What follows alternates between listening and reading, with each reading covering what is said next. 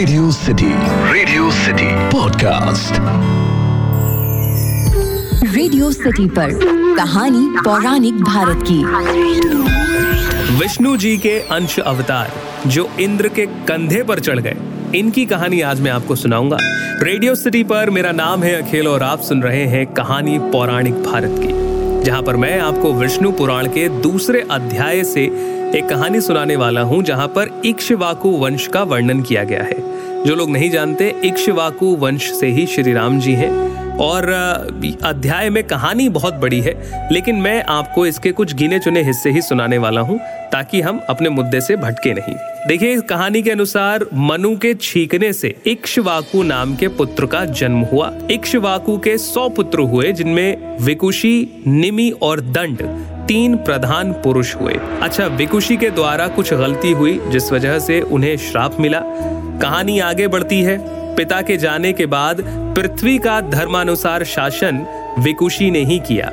विकुशी के घर में पुरंजय नाम का एक पुत्र हुआ। पूर्व काल में बताते हैं कि त्रेता युग में एक बार भीषण देवासुर संग्राम हुआ। उसमें महाबली दैत्य गण से पराजित होकर देवता विष्णु जी की शरण में आए, उनकी आराधना की। तब श्री नारायण जी ने देवताओं से प्रसन्न होकर कहा कि आपके मन में जो भी है, वो मैं जानता हूँ। उसके विषय में जो मैं कह रहा हूँ, वो ध्यान से सुनिए। राज ऋषि विकुशी के घर में पुरंजय नाम का पुत्र है। उस क्षत्रिय श्रेष्ठ के शरीर में अंश मात्र से स्वयं मैं प्रकट होकर उन संपूर्ण दैत्यों का नाश करूँगा।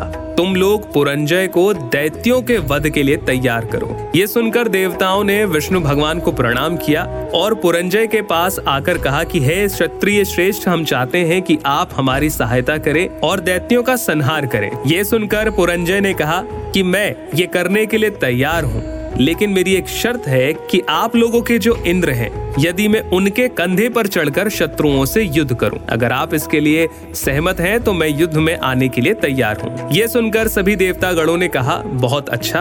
और उनकी बात को स्वीकार कर लिया। इसके बाद वृषभ रूपधारी इंद्र की पीठ पर सवार होकर इन्होंने अपने तेज से समस्त दैत्यों को मार डाला और उन्हें पराजित कर दिया। अब क्योंकि ये जो राजा थे ये बैल के कंधे पर, जिसको संस्कृत में ककुद कहा जाता है, इस पर बैठकर इन्होंने दैत्यों का नाश किया, इसीलिए इनका एक नाम ककुत्स भी पड़ा, जो कि भगवान विष्णु के अंश अवतार माने जाते हैं। तो ये थी विष्णु पुराण के दूसरे अध्याय की एक छोटी सी कहानी, जहाँ पर इक्ष्वाकु वंश के बारे में बताया गया है। अगर आप इक्ष्वाकु वंश से जुड़ी या विष्णु पुराण से जुड़ी और कथाएँ जानना चाहें तो मुझे ईमेल ज़रूर कीजिए podcast at my radio city dot com पर। फ़िलहाल के लिए इतना ही, सुनते रहिए रेडियो सिटी रेडियो सिटी पर कहानी पौराणिक भारत की।